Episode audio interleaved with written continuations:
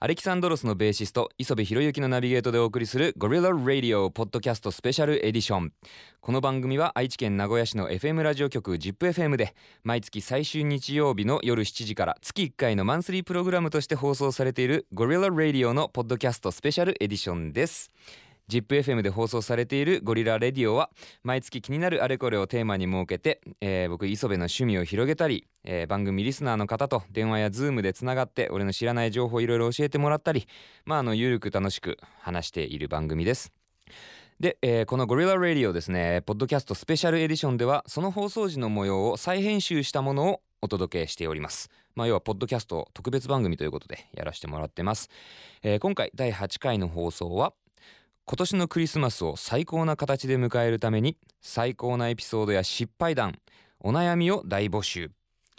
ということで、えー、2021年のクリスマスをですねまああのー、ねちょっとでもいい形で迎えようじゃないかということでまあその成功例だけじゃなくて失敗談とか悩みなんかも、えー、募集してきました。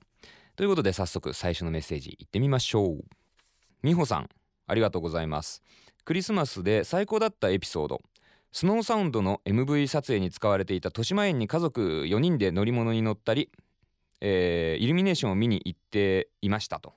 アレキサンドロスのファンになり YouTube を見ていたら豊島園が使われているのを発見、えー、ある年クリスマスの日に行って何気なく親が撮ってくれた写真が偶然 MV と同じ場所でした。おーなるほど、えー、今はない豊島園ですが私にとって大好きな家族で撮ったその写真が大学生になった今でもずっと最高のクリスマスの思い出になっていますと。そしていつか私もイルミネーションを見に行ってくれる彼氏ができますようにということで、えー、美穂さんありがとうございます。そうなんだね。そう豊島園今はもうないんですけどスノーサウンドの MV 撮影に使われておりました。しおりさんありがとうございます。えー、良い思い出の方ですね。クリスマスキャンプ。うん。当日ではないですがクリスマスキャンプと題してキャンプをしました。何らいつもと変わりないのですが少しだけ料理をクリスマスっぽくし焚き火を囲みながらホットワインを飲んだのはいい思い出です。ということですね。クリスマスにキャンプするって結構クローな気がするんだよね。そういえばさ俺番組のツイッターでも報告させてもらいましたけどついにですねソロキャンプデビューしてきたんだよね、えー、先月の放送終わってまあちょっとしてからかな。うん。結構ねでもねもう寒かったよ。夜とか。でもねやっぱ楽しかった。意外と寂しくなくてなんかね巻き割ったりとかしてる間にあっという間に暗くなってでやばいランタンつけなきゃとかなんかこういろいろやってまあテントの設営だけはまず最初にやっといたんだけど結構やること多くてでご飯食べる始める頃にはねもう暗くなっちゃってたんだよね。だから次行くとしたらもうちょっと手際よくやりたいなってちょっと思ってるんですけどでもねまあやっぱこう暗くなって寒くなって焚き火してもう牛タンを買ってってね。で刻んだネギに塩コショウとごま油こうまぶしたやつとレモンでこう食べるんですけど最高だったわ。楽しかったな。あとエビとかねちょっと奮発してアワビなんかも買ってってね。でお酒缶つけて熱燗でね。これまたやりたいなと思って今年もう一回ぐらいちょっと狙ってますね。もう寒いと思うんだけどだけどちょっとねやっぱハマるよね。どこまで耐えれんのか試したくなるっていうかさ。だからまあクリスマスキャンプね。まあすごいいいね。ホットワインとかおしゃれだな。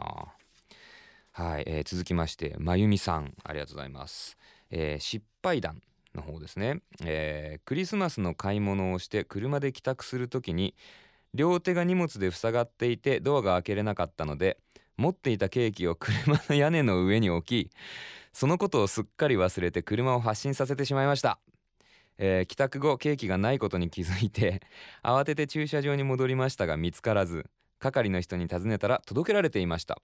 おおこれまたすごい話だけど、えー、ケーキの箱は無事でしたがやはり中身は崩れていてとても残念でしたがケーキを拾って届けてもらえたことは嬉しかったです。なるほど。結果ちょっといい話風になってますけど。でもねわかるわこれ。やりやりこれ共感してる人多いんじゃないかなと思うよね。車の屋根の上にもの物乗っけてそのまま発進。俺はやったことないけど今までに。いやショックでかいよね。でもこれはねせっかく買ったのにっていうね。はい。これはまなみさんまみさん。えー、どっちかですかね。もし違ってたらすいません。えー、この人ね結構いい話も悪い話もインパクトあっていい話クリスマスから年末にかけパリに友達と旅行に行った際にクリスマスイブ当日に偶然行った店で昔に連絡が取れなくなってしまった幼なじみと20年ぶりに再会することができたこと。これすごくない？でちなみに小さい頃に相手が引っ越しちゃって子供だったため携帯などもなく連絡が途絶えてしまってました。大人になり幼なじみはフランス人の方と結婚してパリに住んでたと。これさ偶然旅行に行ったパリで20年来の幼なじみしかも連絡取れてない人と偶然再会でしょこれ結構すごい話だと思うんですよね。で逆に苦い思い出としてはクリスマスにインフルエンザになり寝込んでいたら彼が食料など家に持ってきてくれましたが仕事の関係でインフル移りたくないからということでホテルに泊まると言われかっこ当時同棲中。うんなるほどね。まあインフル移りたくないからまあ外泊まると。そのまま他の女性とクリスマスを過ごしていた。これもインパクトでかいっすよ。この人ねかなり濃い人生歩んでそうな印象を受けますけど。めっちゃ面白いよね。面白いって言っちゃいけないか。かわいそうなんだけど。いやインパクトすごいな。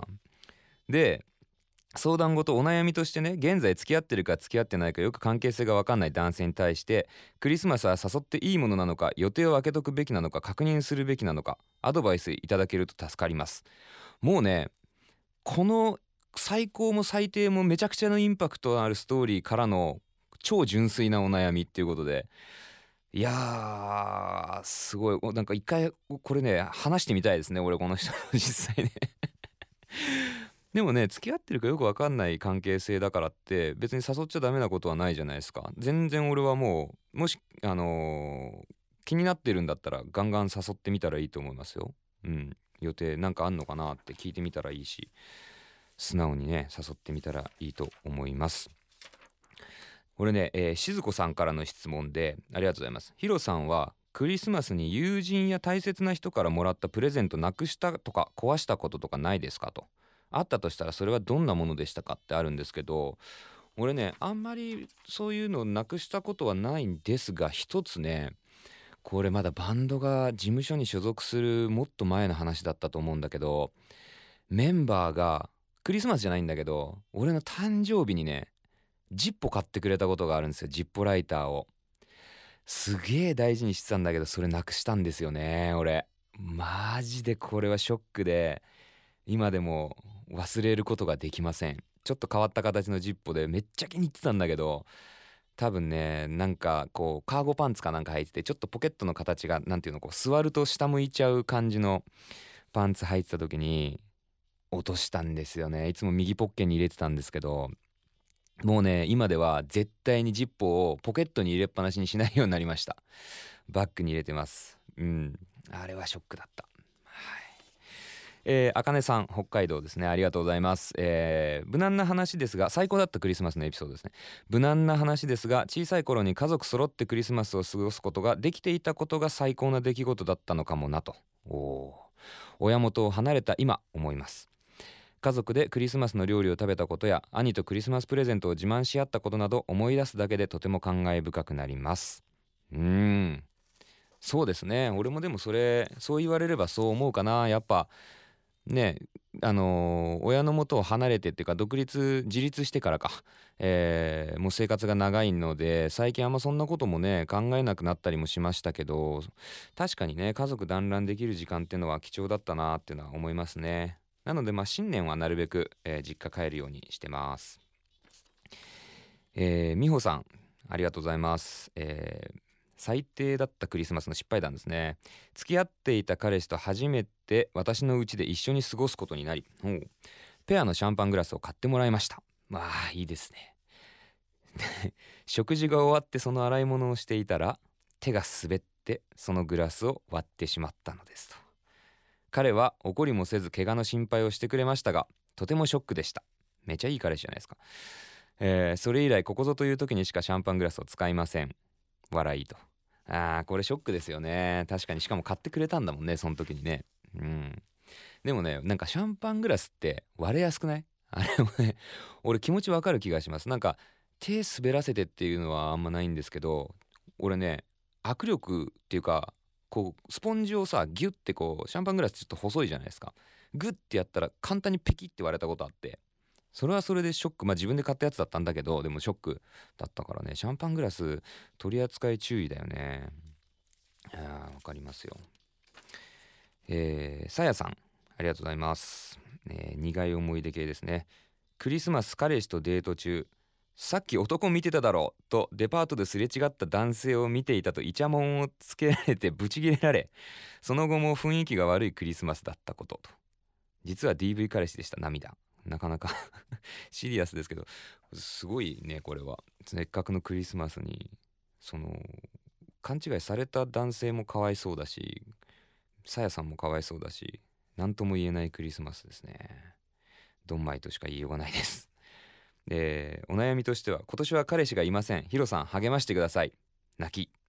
さやさんドンマイ全然大丈夫。うん。楽しんでいきましょう。あの今年クリスマスにねあの傭兵がソロライブやるみたいなんで。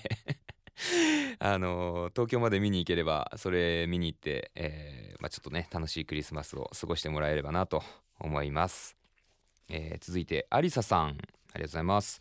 えー、2000いい話で、えー、2019年に行われた12月26日以降の年末パーティー。ああやりましたね、えー、年末パーティーでアレキサンドロスを大好きになったきっかけの曲である「フィールライクを初めて生で聴けたことです。うん。この時はねスペシャルバージョンでお届けしたと思うんですけれどもやりましたね、えー、これまでライブで披露されたことはあると思いますがなかなか私はタイミングが合わずこの日まで生で聞いたことがありませんでした。うん。しかしあの日初めて生でフィールライクを聴けたことはビルボード東京という場所も含めより一層どのライブよりも特別感があり私にとって最高のクリスマスプレゼントでした。あ嬉しいですねこう言ってもらえると。ありがとうございます。はい、えー、アリサさん苦い話としてはえー、我が家ではクリスマスなどイベントごとがあると父が大好きな行きつけのケーキ屋さんの栗のケーキをよく食べます。しかしある年のクリスマスはどうしても切り株の形をしたブッシュドノエルが食べたくて材料を買って作ろうとしました。しかしやはり初心者には難しく生地がうまく膨らまずいつも通り栗のケーキを食べました、えー、やっぱりお菓子作りは難しいですと。いやそりゃそうでしょうよ。物質とノエル有田さん自分で作ろうとしたって結構すごくないですかこれ。ね俺お菓子の詳しくないけどでもあれはむずいでしょう。いやでもまあチャレンジしただけすごいですけどね。苦い思い出っていうかまあ今後に生きる 経験になったんじゃないかなって。うん、お悩み。今なんとなく将来やりたいことはあるのですがそれがどの業種で学んだり活かせるのかを知りたいのでいろんな人の意見が聞いてみたいです。ん？これは何やりたいんだろうね。それかによるから。これ今電話とかできないですもんね。できなくもない？ちょっとじゃあこれもし時間あったら今今かけんな無理。もうちょっと後でかな。じゃあちょっとタイミングがあったら出れそうだったら出て話聞かせてください。ゆのさんありがとうございます、えー、いい話としてはですね去年のクリスマスに少しだけですが奮発して県外のお高いホテルに彼氏とお泊まりデートしてきました。素敵じゃないですか。私が結構サプライズ好きなのでケーキやプレゼントを内緒で用意しておいて彼にあげた時の喜んでる表情がたまらなく幸せでした。これはもうあれですね。完全にいい話だね。うんこっちまで温まりますわ、えー、続いてじゃあまあ苦い話もこの人ありまして高校生の時初めての彼氏とクリスマスを迎えようとした数日前にインフルエンザにかかってクリスマス愚か冬休み中一度も外に出られなかったこと。うん。これね俺いろんなメッセージ見てて思うんですけどやっぱりねクリスマスシーズンの苦い思いでインフルエンザって言ってる人結構多いっすね。やっぱ流行る時期なんだね。